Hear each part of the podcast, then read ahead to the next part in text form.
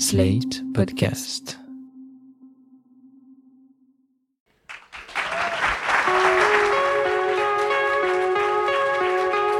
Je m'appelle Thomas Messias, je suis un homme blanc, cisgenre, hétérosexuel, et je suis extrêmement fier et un peu flippé aussi de vous accueillir la gaieté lyrique pour ce live de mansplaining.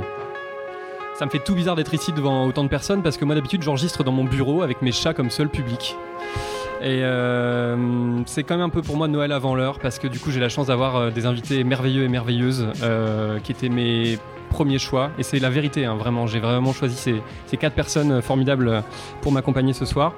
Et ce qui est bien, c'est que personne m'a imposé ni Eric Zemmour, ni Jean-Marie Bigard. Donc vraiment, je suis vraiment très très heureux. Euh, je vais vous les présenter euh, rapidement. À ma droite, vous avez euh, la merveilleuse Marie Sauvion, rédactrice en chef adjointe de Télérama, que vous pouvez aussi voir très régulièrement dans le cercle sur Canal+. Vous avez également Laurent Siama, humoriste, qui joue le spectacle Bonhomme au Café de la Gare tous les lundis soirs et bien plus dans pas très longtemps. Tous les lundis soirs à 21h au Café de la Gare. Un spectacle féministe et vraiment extrêmement drôle. Et à ma gauche, elles sont deux, mais elles ne font presque qu'une. Elles animent euh, le podcast PIC TV pour euh, Slate.fr. Elles sont également euh, journalistes pour Slate et pour d'autres supports. Je vous présente Anaïs Bordage et Marie Telling. Vous pouvez les applaudir.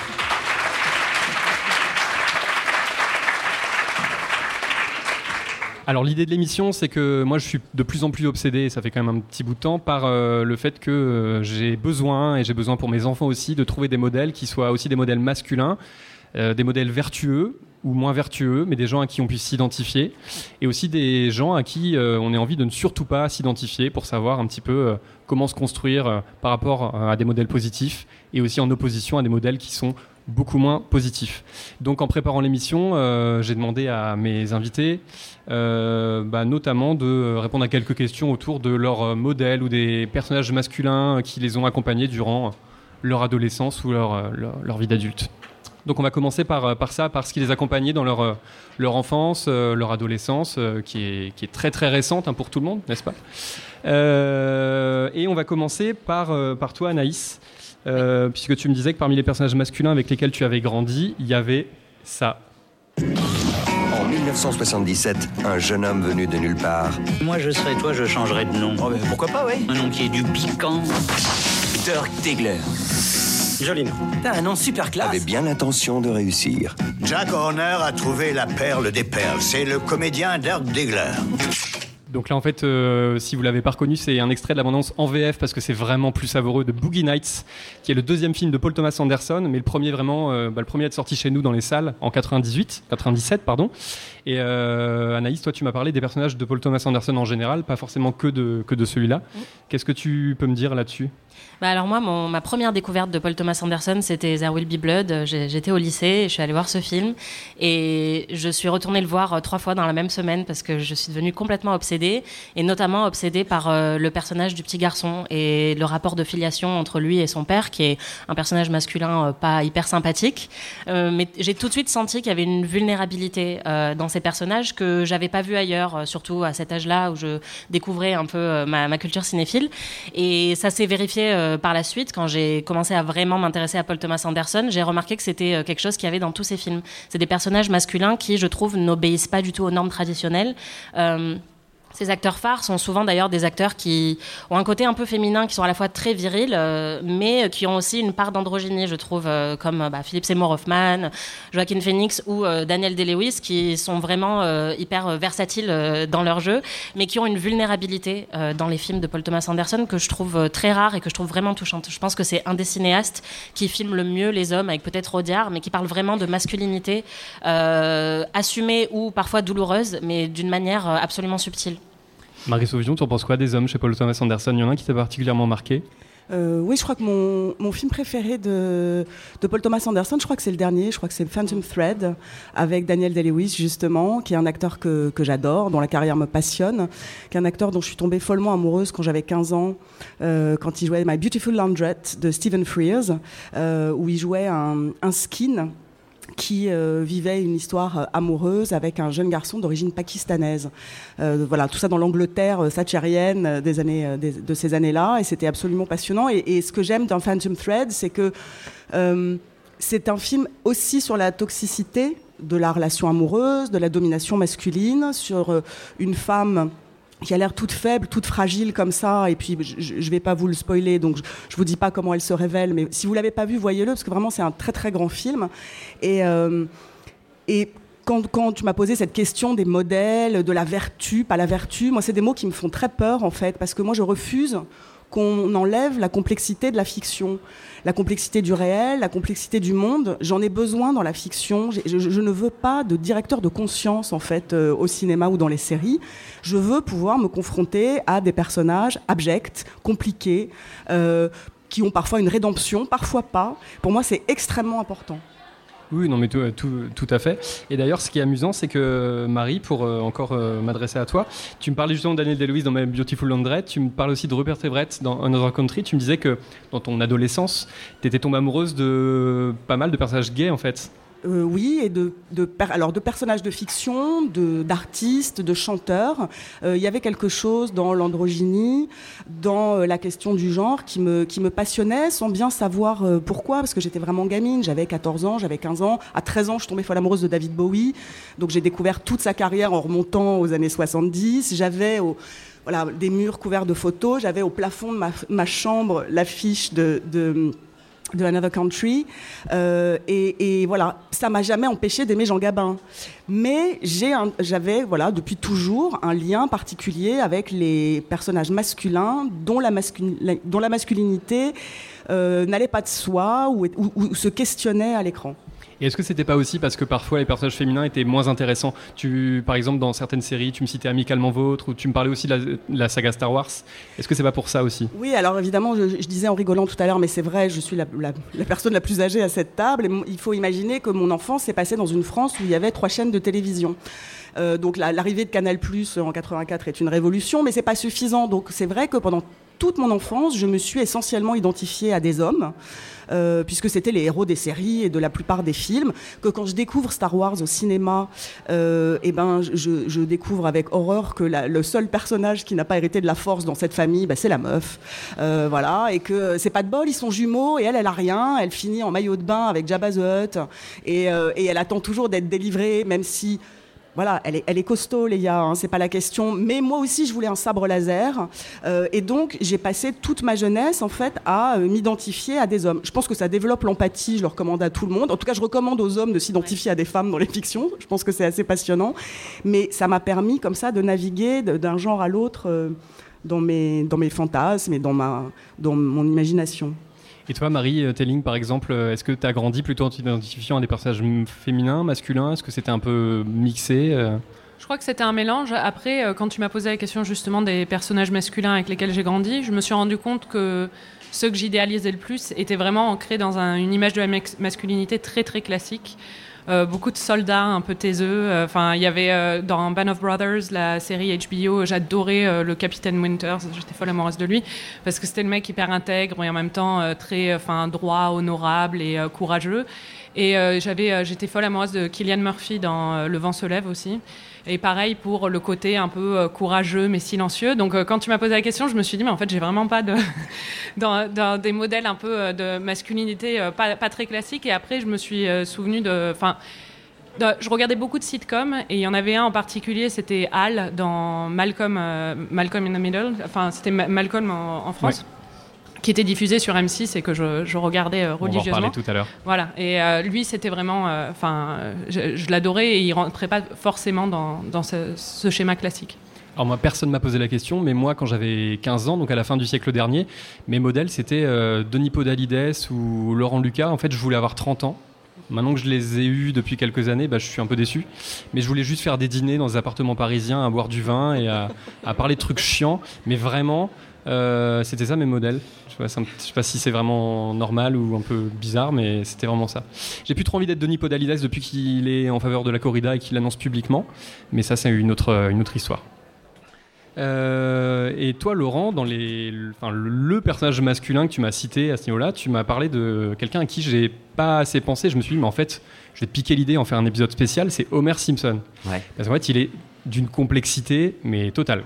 Ouais, c'est vrai c'est les Simpsons, c'est quand même euh, ça, ça, ça, déplie des trucs hyper complexes et en plus dans le temps, puisque je sais pas combien on est de saison là, mais c'est interminable. Et euh, moi, moi j'étais euh, vraiment au, tout début et les Simpsons, ça m'a vraiment beaucoup accompagné aussi dans une culture de comédie euh, qui était ma grande passion et qui l'est toujours. Et c'est vrai que bah, c'est ce que je t'ai dit aussi tout de suite, comme les, les Simpsons, c'est une série pionnière, je crois, sur plein de sujets, sur le féminisme de Lisa, sur la transmission père-fils entre Bart et Homer, entre lui et son père aussi, Abraham Simpson et euh, sur la charge mentale de Marge et tout. Enfin, c'est des trucs en plus que je relis aujourd'hui à l'aune de bah, tous les trucs qu'on déconstruit euh, d'autant plus maintenant. Et c'est très émouvant de voir ça, de se dire ah ouais, mais en fait, je me souviens que j'étais ému par Marge qui en peut plus, qui est en burn-out et qui finit par euh, faire un espèce de dérapage dans sa voiture euh, parce qu'elle en peut plus.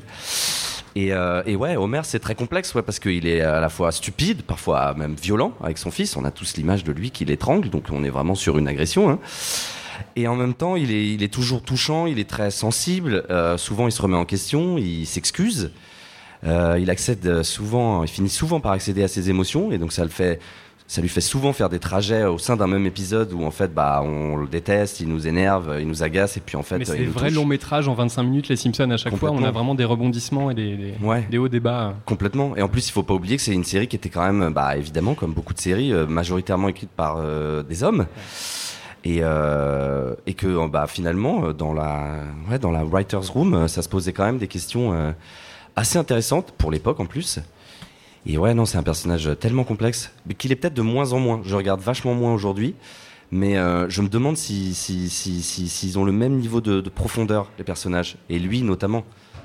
Je pense que c'était en avance sur son temps et que maintenant, disons que c'est, euh, selon moi, c'est peut-être un peu en stagnation et du coup, bah, ça, c'est de moins en moins en avance. Maintenant, on est tellement dans ces sujets-là actuellement que les Simpsons et reste une plutôt bonne série, mais que le côté précurseur, ils ont plus 20 ans d'avance, quoi. Non. Et donc, il y aura peut-être plus 20 saisons.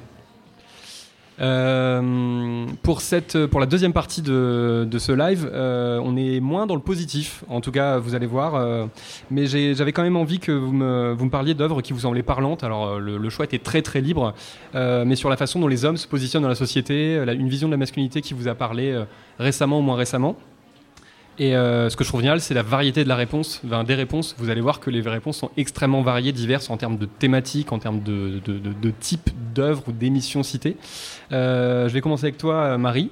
Tu m'as parlé d'une d'une série. On va peut-être écouter un extrait d'abord. Ne nous traite pas de salope. Attends, mais c'est vous qui avez commencé à vous qualifier de Nous, salope on a le droit, d'accord Non, mais moi j'essaie simplement d'être un allié pour les femmes.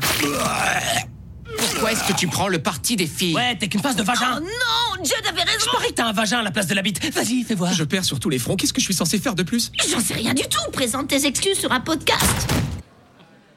J'espère qu'il n'y avait pas d'enfants dans la salle. Ma fille est loin normalement. J'espère qu'elle s'est pas rapprochée. Euh, Marie, du coup, est-ce que tu peux nous donner le nom de cette série et puis nous en parler un petit peu? Oui, ça s'appelle Big Math. C'est vrai qu'en en En VF, français, c'est un peu, un peu dur.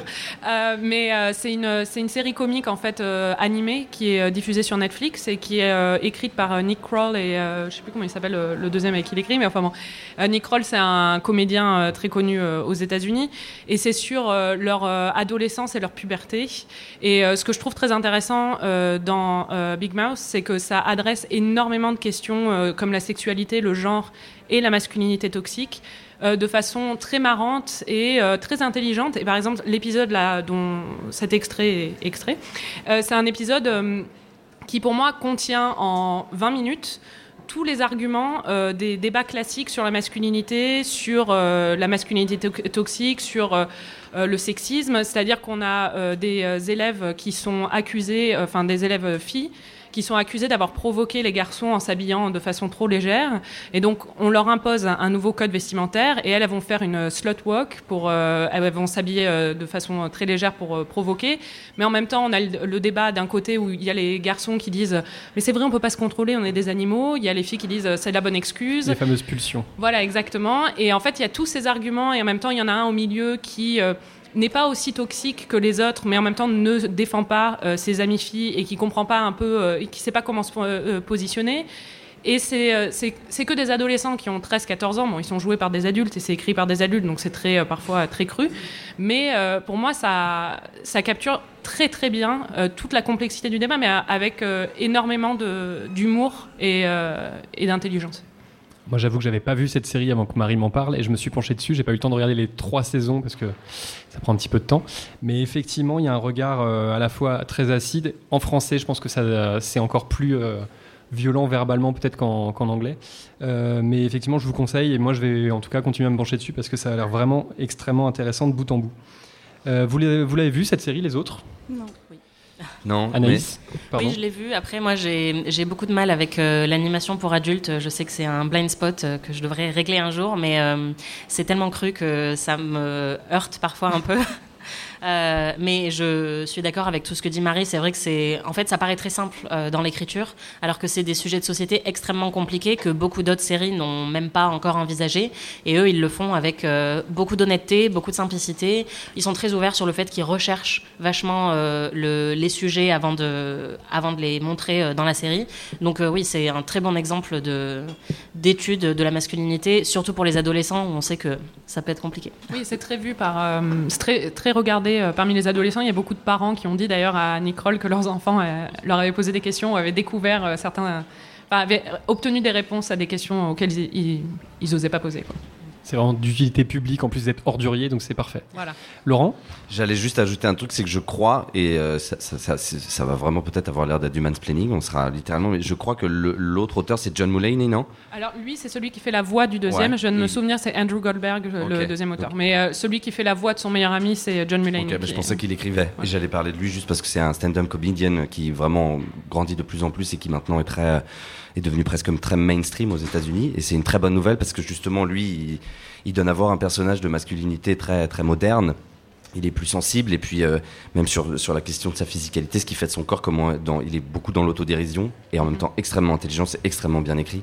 Et du coup, je, ça va un peu dans le même sens. C'est porté Alors, par les ce ces descriptif, on en reparlera tout à l'heure, mais il me rappelle un peu un spectacle euh, que j'ai vu lundi soir au Café de la Gare.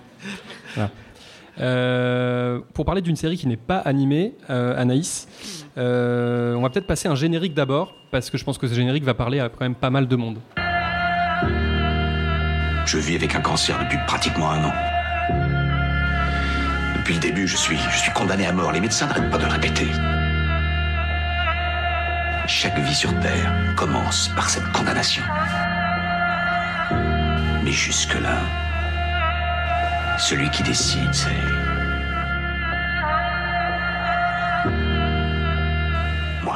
Donc ça n'était pas le générique, hein, c'est un extrait de Breaking Bad. euh, et justement, moi je me suis fait la coupe de Walter White euh, juste pour ce soir, hein, évidemment. Euh, Anaïs, qu'est-ce qui, qu'est-ce qui t'intéresse ou qu'est-ce, que, qu'est-ce qui te parle dans cette série? Bah, Quand tu nous as demandé quelle œuvre représentait le plus la masculinité actuelle ou, ou récente, ça m'a tout de suite sauté à l'esprit parce que j'a- j'aime beaucoup Breaking Bad, c'est une excellente série, mais je vais sans doute me mettre des gens à dos, mais je trouve qu'il y a vraiment eu un phénomène assez extraordinaire euh, quand, la, quand la série est sortie, où beaucoup, beaucoup d'hommes sont devenus fans, euh, mais à un point euh, assez extrême. Et c'est un phénomène que j'avais pas trop observé jusqu'alors avec beaucoup de séries, même s'il y avait The Wire ou Oz, qui sont aussi des séries un peu euh, mecs. Mais, euh, mais en fait, jusqu'à présent, j'avais l'impression que les séries étaient un objet très féminin, parce que c'est considéré comme moins noble que le cinéma, par exemple, et que c'est pas un, un média d'auteur, c'est un média collaboratif. C'était le mot feuilleton même avant. Voilà, c'est ça. Et, et donc, il y a aussi plus de femmes qui ont de la place dans les séries, euh, devant et derrière la caméra. Donc, c'est un médium qu'on voit comme plus féminin. Et en fait, Breaking Bad est arrivé et a donné une espèce de, de ticket euh, pour tous les hommes qui voulaient devenir fans de séries et qui se sont complètement euh, perdus là-dedans. Et d'ailleurs, si je pense aujourd'hui à tous mes amis qui ont encore un t-shirt Heisenberg ou un mug, etc., ce ne sont que des hommes. Évidemment, il y a plein de femmes qui ont aimé la série et j'en fais partie. Mais il y avait quelque chose, en fait, dans ce personnage qui est au début sympathique, un peu médiocre, qui se laisse un peu marcher dessus qui, en fait, euh, devient euh, Scarface, en fait, euh, qui devient un, dieu de la drogue, qui menace tout le monde. Je pense qu'il y a beaucoup de gens, beaucoup d'hommes qui ont vu un message inspirant. Et, et ce qu'on a vu notamment dans la fin de la série, c'est que Skyler, le personnage de la femme de Walter, était détestée par euh, toute une catégorie de fans parce qu'elle était vue comme euh, la connasse qui l'empêchait euh, de réaliser son rêve de devenir baron de la drogue. Voilà. Et il y avait des, une page Facebook qui s'est créée. Je déteste Skyler White. Il y avait beaucoup de beaucoup de menaces qui ont été proférées à l'encontre de l'actrice. Et il y avait vraiment un phénomène de masculinité assez toxique, je dois dire, autour de cette série, qui est pourtant très bonne et qui montre pas du tout Heisenberg comme un héros, à mon sens, mais il y a eu cette lecture-là euh, chez certains hommes. Et d'ailleurs, je trouve que Joker euh, récemment euh, a un peu suscité les mêmes réactions. Ça ne veut pas dire que l'œuvre en elle-même avait cette volonté, mais il y a des gens qui s'y sont vraiment retrouvés et qui se sont vus comme voilà quelqu'un qui avait une chance de devenir moins que médiocre par des biais peut-être un peu violents. Ce qui est amusant, c'est que, parce que dans mon autre vie, je suis prof dans un lycée, et effectivement, tu citais Scarface sans le savoir, mais moi, mes élèves garçons, ils ont deux héros dont ils parlent souvent, et ça se voit sur les t-shirts notamment. C'est Scarface et euh, Heisenberg Walter White. C'est vraiment les deux, quoi. Et effectivement, encore une fois, euh, il faut pas que des films vertueux, il faut pas que des modèles de vertu. Mon problème, c'est la façon dont euh, mes élèves, par exemple, sans doute, analysent ces œuvres-là et, et les érigent en héros, en modèles, quoi. Je- J'enseigne les maths en seconde et j'ai mes élèves qui, au lieu de rêver d'avoir le bac, rêvent d'être Tony Montana et donc, bon, bah, forcément, ça, ça pose quelques soucis. quoi. Bon, ils Euh, arriveront sans doute pas, donc euh, il faut les laisser rêver. espérons. Euh, une autre série, un tout petit peu plus récente, euh, Marie Sauvion, euh, elle t'a fait réagir et il y a de quoi. Elle n'a pas fait réagir d'ailleurs que toi autour de cette table. Euh, Est-ce qu'on peut, on va écouter un extrait? Pardon. Marie, j'ai conscience que tout cela est très difficile pour vous, et j'en suis navré. Mais permettez-moi de vous rafraîchir la mémoire. Vous nous avez déjà déclaré avoir menti. Vous nous avez avoué avoir inventé cette histoire de toute pièce. Vous l'avez juré, vous avez signé cette déclaration. Comment voulez-vous qu'on vous croie Maintenant que vous affirmez le contraire? Donc euh, c'est un extrait de la série Unbelievable et ma question, Marie, c'est est-ce que ça donne envie de cramer des mecs? Grave. Euh, malheureusement, il y a plein de choses qui me donnent envie de cramer des mecs et évidemment, je ne le fais jamais parce que je suis une fille hyper Non, mais on gentille. n'est pas hein. tous pareils, attention. hein. J'ai été bien. Non, surtout, surtout Not All Men. Mais euh, oui, c'est non, c'est une série passionnante qui donne euh, pas tant que ça envie de cramer des mecs en fait, parce que un des personnages les plus intéressants de la série, c'est le flic. Ce flic qui est si mauvais, qui est si nul, qui fait si mal son métier, qui sait pas recevoir une jeune femme qui a été victime d'un viol, qui ne la croit pas, qui va lui faire subir des interrogatoires, euh, voilà, répétitifs, euh, très pénibles, etc. Et puis à la fin, euh, carrément, on, va la poursuivre en justice en, en l'accusant d'avoir euh, d'avoir menti. Il se trouve que L'affaire va être sauvée par deux femmes flics qui, elles, savent parler à des victimes. Ça paraît un peu schématique comme ça. Mais le personnage du flic, il reconnaît qu'il a mal fait son boulot, il reconnaît qu'il n'est pas formé, il reconnaît qu'il ne sait pas. Et il, est vraiment très malheureux, finalement, à la fin de cette série, d'avoir euh, été nul. Euh, et je crois qu'il a honte d'avoir mal fait son travail. Et par ailleurs, la série, alors qu'il y a tout ce qu'on peut chercher dans une série, c'est-à-dire que c'est euh, hyper bien écrit, génialement joué, il y a des rebondissements, il y a une vraie enquête. Enfin, le spectateur, il prend son pied vraiment. Mais par ailleurs, ce que ça dit et qu'on constate absolument tous les jours. Je veux dire, si on s'intéresse un tout petit peu à la question du viol, à la question des, des violences euh, masculines, je, je préfère dire les violences masculines que les violences faites aux femmes, hein, pardon. Euh, tout ça, on le sait, voilà, comment elles sont reçues dans les commissariats, comment... euh, Comment ça devient C'est un parcours, un chemin de croix, un parcours de la combattante, de, faire, de se faire reconnaître en tant que victime, et non pas pour exister en tant que victime ad vitam aeternam, juste pour à un moment donné reconnaître qu'un crime a été commis. Et donc tout ça, il me semble que la complexité du feuilleton, le temps donné, voilà, on va passer six heures avec des personnages. euh, tout ça, ça permet d'entrer dans les détails et dans la subtilité des parcours de chacun des personnages. Et je trouve la série absolument remarquable. Est-ce qu'on a un avis du côté de PIC TV Évidemment, on a adoré euh, cette série. Ce qui est remarquable avec ce personnage de flic, c'est qu'en fait, tout ce qu'il fait, c'est de bonne foi. Euh, On pourrait s'attendre à ce que ce soit plus manichéen, que ce soit vraiment euh, dans une volonté de d'écraser cette victime ou de protéger son, violeur. Mais c'est vraiment, il pense, il pense que ce qu'il fait, c'est le bon choix. Et c'est ça qui est déchirant. Et en même temps, ce qui est très fin dans la série, c'est qu'à la fin, on voit ses regrets. Mais encore une fois, c'est pas manichéen. On se dit pas non plus, oh le pauvre, parce qu'en fait, tout ce que la victime a vécu depuis, son procès et son combat pour se faire entendre, etc., ça s'effacera pas. Et donc en fait, euh, lui, il a grandi, euh, le flic, mais euh, il effacera jamais l'erreur qu'il a commise et qui a été dévastatrice pour cette victime et, pour d'autres en fait. Donc c'est ça qui est vraiment très très fin dans la série, c'est qu'il y a une écriture qui refuse de mettre les gens dans des cases de manière trop solide. Sans transition, Laurent Siama, tu m'as apporté une réponse qui m'a étonné et en même temps qui m'a parlé. Je pense qu'un extrait va être très parlant. Je peux tenir le même discours. Non, hein, c'était le sept- dire- mais Non, mais excusez-moi, je- c'était le non, 7 mais mai. D'accord. C'était le 7 mai. D'accord, mais on peut aller du, là, c'est le côté de l'histoire, on peut aller du bon côté. de- Mais attendons, je veux dire, il est toujours en poste. On verra comment il évolue. Est-ce qu'il va incarner, est-ce qu'il va incarner les recrues euh, de, de Lyon euh, cet hiver? Effectivement, en, termes de communication, Il y t'as a raison, Florian. Maurice, je crois, qui fait le, le recrutement. Oui, bah on va voir s'il a un sens politique aussi, parce que là, ça va arriver dans les brancards. On va voir s'il va arriver à s'en tirer. J'ai dit, il est en grande difficulté, mais il n'est pas mort dans le film. Donc voilà, donc des hommes qui parlent de trucs de recrues en utilisant des métaphores de mort dans le film, bienvenue sur l'équipe TV, les talks sportifs. Je précise que la question c'était film ou émission. Bien Alors, sûr. Sinon je suis hyper hors sujet. Je- T'as rien compris, mec, en fait. ouais, ouais, ouais, c'est vrai. J'ai pensé à ça tout de suite parce que, en plus, dans l'intitulé, tu disais des trucs, des, des endroits où les hommes sont complètement eux-mêmes, quoi, comme une espèce de quintessence. Et, et euh, moi, j'avoue, ça, ça m'arrive de regarder ça et ça m'arrive. C'est presque comme un truc maso où je, je, je, je, je regarde à la fois parce que j'aime, j'aime le foot. Ça m'intéresse, mais, mais vraiment Oh. comme un truc qui me fait des. Ouais, je te jure. C'est comme un truc qui. qui personne n'est. Nobody's perfect. Euh, mais qui, me fait toujours des piqûres de rappel de ah ouais c'est ça. Et là vraiment la sociabilisation des garçons comment on se parle comment on se regarde et comment on s'écoute. Euh, et, c'est vraiment ouais c'est caricatural au possible. D'ailleurs je pense que c'est aussi pensé comme ça hein, c'est le principe. Clairement je suis pas trop naïf mais mais en même temps, ils, y croient tellement, ils sont tellement dans leur personnage, mais en même temps, ils sont tellement sincères dans ce qu'ils pensent que du coup, je trouve que ça incarne parfaitement le truc. Et, euh, et en plus, moi, je j'ai regardé ça, ça m'intéresse vraiment, ça m'intéressait beaucoup au moment de la Coupe du Monde parce que ça m'intéressait aussi, ça m'intéressait aussi de voir comment des hommes plus âgés parlaient aussi d'hommes plus jeunes, comment il y a vraiment toujours ce truc de qui est le patron, il manque un patron, euh, et donc en fait ce vocabulaire qui revient et du coup cette incapacité à se projeter sur des hommes plus jeunes, à croire en eux, à les aimer, à se dire qu'ils vont le faire, euh, et donc bah ouais il y a pas encore de patron, bah oui mais ils ont 20 ans, ils vont devenir patrons. Et, euh, et du coup, je trouve que c'est ouais ça. Moi, chaque fois je me je le fais puis ça me fait une piqûre de rappel genre ah oui c'est vrai, on est comme ça.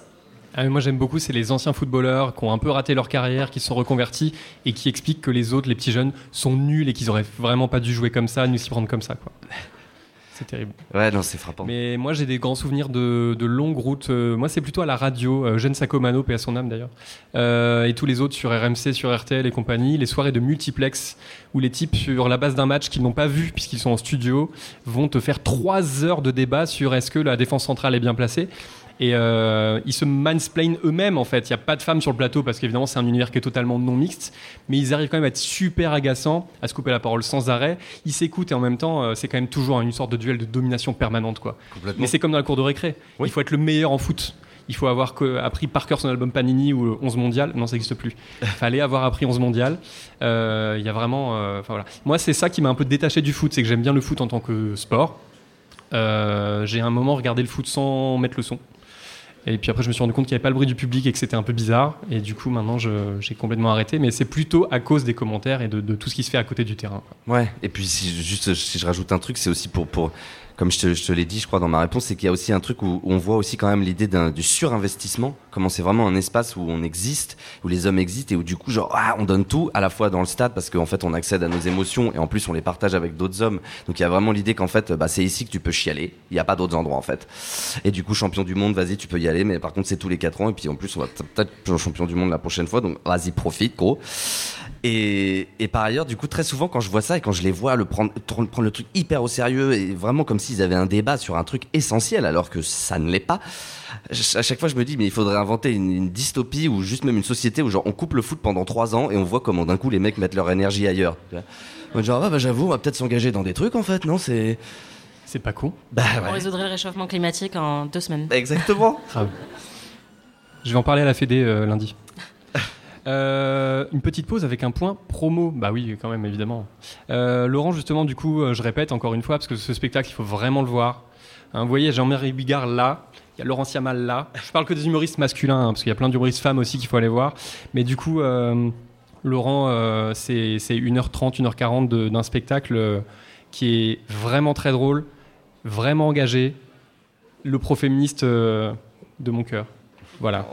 Il faut vraiment aller voir ça parce que ça parle de plein de choses, de la façon dont les hommes sont considérés, de la façon que les hommes ont d'essayer, euh, enfin nous, nous autres modestement, d'essayer d'être euh, des alliés et en même temps de voir comment les autres hommes euh, nous parlent, nous jugent. Alors on vit très bien, hein, c'est pas nous les victimes de tout ce système, mais euh, Si, si, aussi. Ouais, oui, mais bon. Si, si, non, je- mais- bah, je- moi, je suis assez persuadée que plein d'hommes sont archi victimes de ce système. Moi, je me qui seraient beaucoup plus victime, heureux si on les élevait pas comme des hommes. Ah oui, non mais ça, oui, Voilà. bien sûr, tout à fait. Mais du coup, euh, voilà, donc euh, Laurent, est-ce que tu peux faire le, ton, un extrait de ton... Non, c'est c'est une blague. c'est une blague. non mais vraiment, allez le voir, on est mal assis, mais en fait on oublie au bout de 5 minutes qu'on est mal assis. Vraiment. Alors la rue, c'est les premiers rangs. Donc arriver tôt, premier rang, il y a des dossiers, les autres non. Et ça, c'est un cauchemar. Et le spectacle est, est vraiment extrêmement drôle. Et pour le coup, c'est un endroit où on peut en sa- savoir des choses un peu intimes sur la manière dont un, un jeune homme se construit. Et euh, voilà, construit avec, construit contre. Et, euh, pour, et ça donne ça. C'est très réussi. Franchement, euh, bravo. Merci. Un petit point pratique, amener de la monnaie. Vous saurez pourquoi à la fin du spectacle, amener des pièces. Vous ne serez pas déçus. Voilà.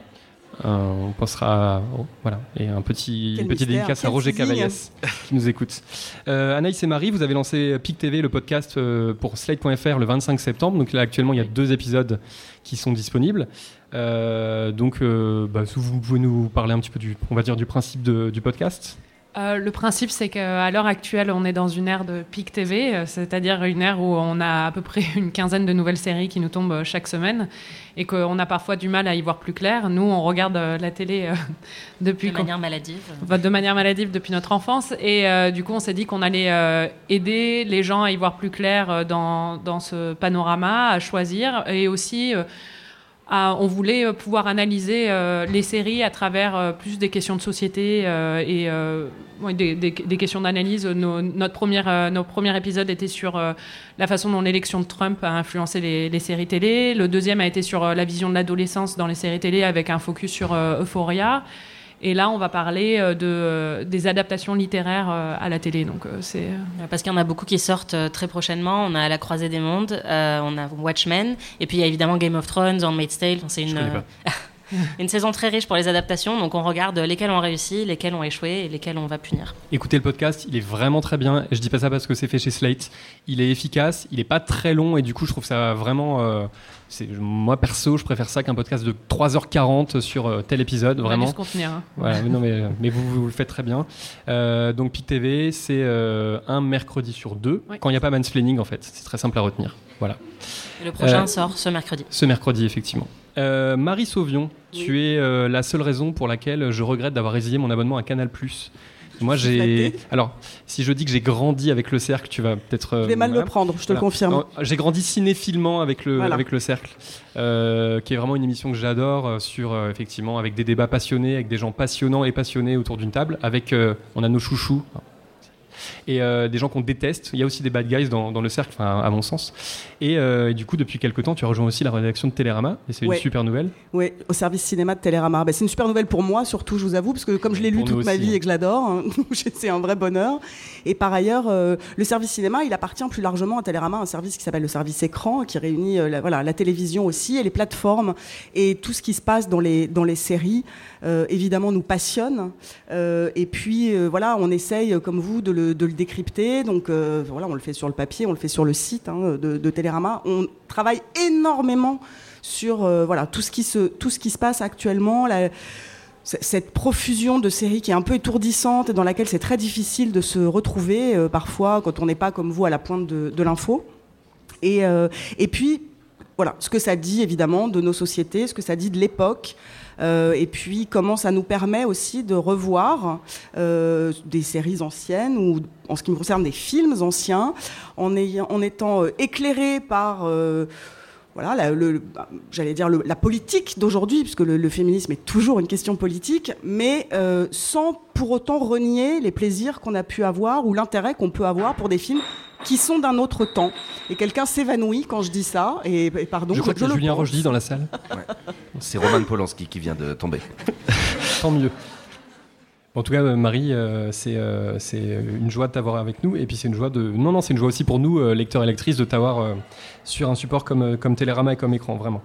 Et euh, alors, pour cette dernière partie, d'ailleurs, Marie, je vais commencer par toi. J'ai demandé aux, aux invités également de me, bah, de me citer leur modèle, euh, voire leur héros, alors masculin, euh, dans les fictions ou d'ailleurs, euh, dans, pourquoi pas, dans d'autres dans supports.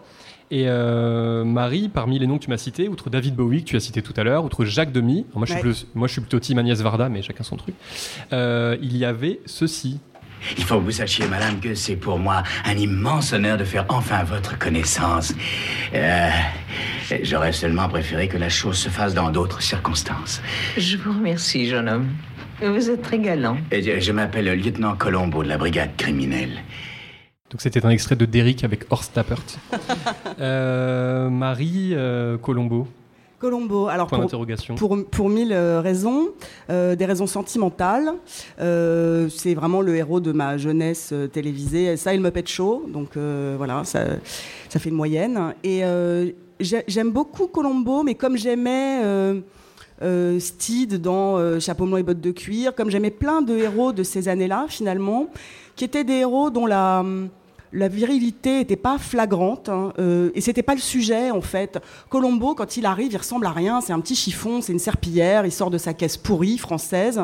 Euh, tout le monde le prend pour un imbécile et c'est ça qui me réjouit parce qu'en fait, la série raconte toujours le match de deux intelligences. Il y a l'intelligence euh, du criminel qui est sempiternellement un bourgeois, quelqu'un de, de, de, de nanti, de richissime, dans les plus beaux quartiers de Los Angeles. Et puis arrive ce vermisseau là, euh, qui a l'air complètement crétin, qui a l'air de rien comprendre, qui est qui, tantôt obséquieux, tantôt euh, voilà comme ça admiratif des gens chez qui il pénètre. Et évidemment, nous on le sait depuis le départ que c'est lui qui va gagner. Et ce qui compte, c'est comment il va y arriver et comment il va coincer le salaud de capitaliste qui s'est cru tout permis et qui a cru qu'il allait pouvoir s'en sortir euh, en tant qu'assassin. Donc voilà, donc c'est quelque chose qui me réjouit. Je ne l'ai jamais vu être misogyne. Si vous pensez que Colombo a été misogyne, un jour écrivez à Thomas, il me transmettra. Euh, je, pense que vraiment, c'était pas du tout toxique comme modèle euh, Colombo. Et, euh, et, je continue de voir, même si évidemment en termes de rythme, etc., ça a un peu vieilli, mais ça se regarde toujours, contrairement à plein de séries que j'ai vues enfant. Mais moi, c'est une série qui m'a toujours fait beaucoup de bien parce que à la fois il est d'une douceur. Alors moi, j'ai toujours regardé en VF en l'occurrence, contrairement à d'autres séries dont on a passé des extraits en français et où ça fait un peu bizarre. Et Colombo, c'est la VF parce que dans les années 90, on n'avait souvent pas le choix. Il y a cette douceur de la de, la voix. Et puis il y a un côté sécurisant. On savait qu'à la fin, il allait gagner. Et en fait, c'était vachement bien de temps en temps dans son canapé de se dire, bah c'est bon. Tu sais pas comment il va s'en sortir, mais à la fin. Le bourgeois, il va le mettre derrière les verrous. Moi, ça m'a toujours un peu, euh, voilà, ça- je me suis dit, il y a des bons qui ouais. existent, et puis les bons, des fois, ils gagnent, quoi. Euh, Marie, du coup, Marie Telling, tout à l'heure, tu l'as évoqué. Euh, effectivement, rappelez-vous, le midi, vous rentriez en vous dépêchant du, de l'école, du collège, du lycée ou, ou du bureau et euh, vous allumiez M6. Et il y avait euh, ceci. Qu'est-ce que tu lis? Je regarde le bulletin de Reese. C'est bien meilleur ce trimestre. Non, c'est pas vrai. Fais voir. Tiens, cette fois, il a utilisé exactement le même stylo que le prof pour changer sa note. Mmh, regarde ça. Il s'est mis un C en maths au lieu d'un A+. Ouais, c'est astucieux. Il a soigné tous les détails. Il fait des progrès. Privé de sortie pour... Trois mois et corvée de chiottes. Donc c'est. Malcolm. Voilà. Oui. Euh, bah oui, c'était. Moi, j'étais une grande fan des sitcoms en règle générale, et puis je regardais beau- beaucoup la télé. Et euh, Malcolm, euh. Il y a des sitcoms qui vieillissent pas très bien. Euh, D'ailleurs, je regarde souvent Friends encore à l'heure actuelle, mais il y a beaucoup de choses qui ont mal vieilli dans Friends. Malcolm, je dois dire que même aujourd'hui, en la revoyant, déjà, c'est toujours très très drôle, et en plus. ça a très bien vieilli, je trouve, et le personnage de Hal en particulier était vachement à l'avance. Je pense j'avais jamais vu ça en fait dans des modèles familiaux euh, de télé. Avant, je pense que depuis, il y a eu Phil Dunphy qui est un peu plus, euh, qui est un peu dans le même genre. Euh, c'est-à-dire le père qui est euh, la mère qui est la figure euh, d'autorité et de contrôle et et le père qui est la figure émotionnelle, qui est tout le temps dans l'émotion, qui dit lui-même qu'il aime plus sa femme qu'elle ne l'aime et qui en est fier, euh, qui est euh, très, euh, qui soutient ses enfants, qui les encourage à démontrer de l'émotion, qui adore faire du patin à roulettes euh, et du patin artistique en plus. Quel, Euh, quel extrême merveilleux. voilà, Ouais. qui adore faire de la marche, marche rapide. Il a beaucoup de. qui crie avec un cri strident, mais qui en a pas du tout honte et qui en même temps est toujours un, un exemple de masculinité très à l'aise avec lui-même, euh, qui en plus euh, a une vie sexuelle assez. euh, enfin, très. très saine et très active et débridée avec sa femme et qui est très amoureux et très à l'aise dans son dans son corps et dans sa vie mais en même temps tout en ayant enfin des caractéristiques qui sont traditionnellement considérées comme plus féminines à la télé en tout cas Mais c'est vrai qu'on, je crois qu'on s'en est pas bien rendu compte. Moi, j'ai découvert ça un peu sur le tard, euh, mais euh, à quel point on a avoir ça sur M6 à une heure de grande écoute, c'était un peu révolutionnaire, quoi. C'était peut-être les Simpsons, mais peut-être même puissance 10 ou puissance 1000. Et effectivement, avec ses valeurs renversées, avec puis ce personnage, pour le coup, qui est euh, après plein de défauts et de petites médiocrités et de voilà, et en même temps, moi, en tant que père, en tant que triple père, j'ai j'ai puisé plein de choses chez lui, une sorte effectivement de douceur, une sorte de d'essayer de comprendre ses enfants et d'avoir du dialogue, et de, quitte à se planter plein de fois, parce que de toute façon, euh, le père parfait n'existe pas. Euh, mais effectivement, c'est une série que je vous encourage à voir ou à revoir, y compris en VF, parce qu'en fait, le petit côté de de la VF, moi, je trouve que ça marche bien sur ce genre de programme. Et, euh, et du coup, c'est un beau doublé pour euh, Brian Cranston, qui était du Oui, coup Walter. White dans Breaking Bad et qui est Al dans, Al dans Malcolm. Et, euh, Je pense que c'est aussi pour ça qu'il a été casté dans Breaking Bad, c'est qu'il dégageait cette image de, de confiance et de, de mec sympa qu'ils ont ensuite perverti. C'était très bien vu, effectivement. Pour terminer, euh, Laurent, alors tu m'as parlé de Paul Pogba. Non, alors on va arrêter de parler. Non, alors, il m'a parlé de Paul Pogba, mais il m'a évidemment parlé d'autres choses. hein. Laurent n'est pas euh, consultant euh, sportif euh, pour, pour l'équipe TV. Non, tu m'as aussi parlé de Riyad Satouf, et ça m'a ça m'a vachement intéressé. Qu'est-ce qui t'inspire chez Riyad Satouf? Bah, je trouve qu'en fait, dans son travail, j'ai l'impression, euh, depuis quand même quelques temps maintenant, il déconstruit vachement la masculinité, soit en, les masculinités, soit en, en inventant des personnages. Pascal Brutal, c'est quand même un exemple euh, très frappant et très comique. Et, euh, et en même temps, dans un travail aussi beaucoup plus intime et personnel, euh, de, de- bah, de- du coup, de, de son, de son chef-d'œuvre euh, qu'est l'Arabe du futur, qui parle de son père, qui parle de son rapport à son père, qui en même temps parle de lui aussi dans tout ça. Donc on le voit se construire, son ego, euh, son, ce, ce- ce- ce- petit enfant blond euh, très narcissique que tout le monde trouve magnifique et, euh, et qui est un grand dessinateur. Et donc je trouve que c'est un, un travail d'introspection qui est très émouvant et qui en même temps aussi euh, bah, est la chronique de, de- de- de- d'une vie de, déplacement. Et, euh, et qui du coup, euh, en plus là, on attend vraiment la suite parce qu'on on termine sur un cliffhanger euh, qu'on n'attend pas. Riyad, si tu nous entends, il faut te dépêcher. Et, et non, je trouve que c'est bouleversant et que c'est c'est un des. Je me souviens aussi que tu posais la question du, du modèle, quoi, quelqu'un qui. Et pour moi, c'est un modèle, ouais, de- de- de- de- d'un artiste qui s'engage sur ce sujet-là et qui le fait d'une façon extrêmement personnelle. C'est bien d'avoir aussi des modèles dans la vraie vie en fait. C'est- Ça fait du bien de savoir qu'il y en a et qu'on a des, des- un peu des, des chemins à suivre. Alors moi, le, le chef-d'œuvre de Riyad Satouf, pour moi, c'est pas l'arabe du futur que j'aime beaucoup au demeurant, c'est ça. Dis donc, monsieur Jackie, elle m'a encore dit non, votre mère, aujourd'hui, ça commence à devenir vexant. hein. Bah, c'est parce que euh, elle veut pas marier. Je sais pas pourquoi. Elle vous plaît pas, ma fille? Pourtant, elle a une moto, il y en a pas beaucoup qui ont des motos. Hein? Bah, faut pas venir tous les jours hein, si elle vous plaît pas. Jackie au royaume des filles, un film euh, venu de l'espace, un film euh, que j'ai mis plusieurs fois, à- enfin je l'ai vu plusieurs fois avant vraiment de de rentrer pleinement dedans et d'en apprécier euh, les différentes couches. On a l'impression au départ que c'est un film qui inverse juste les valeurs peut-être en mettant effectivement des hommes sous une espèce de simili burqa et en les mettant à la cuisine, euh, à préparer une sorte de gruau infâme. Et puis en fait, euh, c'est beaucoup plus complexe que ça. Et Riyad Satouf, ça montre vraiment à quel point ce, type, il faut lui donner de l'argent pour faire d'autres films. Malheureusement, c'est des... Jackie au Royaume des filles a pas super bien marché. J'espère qu'il fera d'autres films parce que vraiment, euh, entre Les Beaux Gosses et celui-là, on a un vrai, vrai, vrai grand cinéaste et un grand cinéaste en devenir. Je sais pas ce que tu en penses, Marie. Euh, J'en pense qu'il faudrait que je revoie le film. C'est vrai que le film est.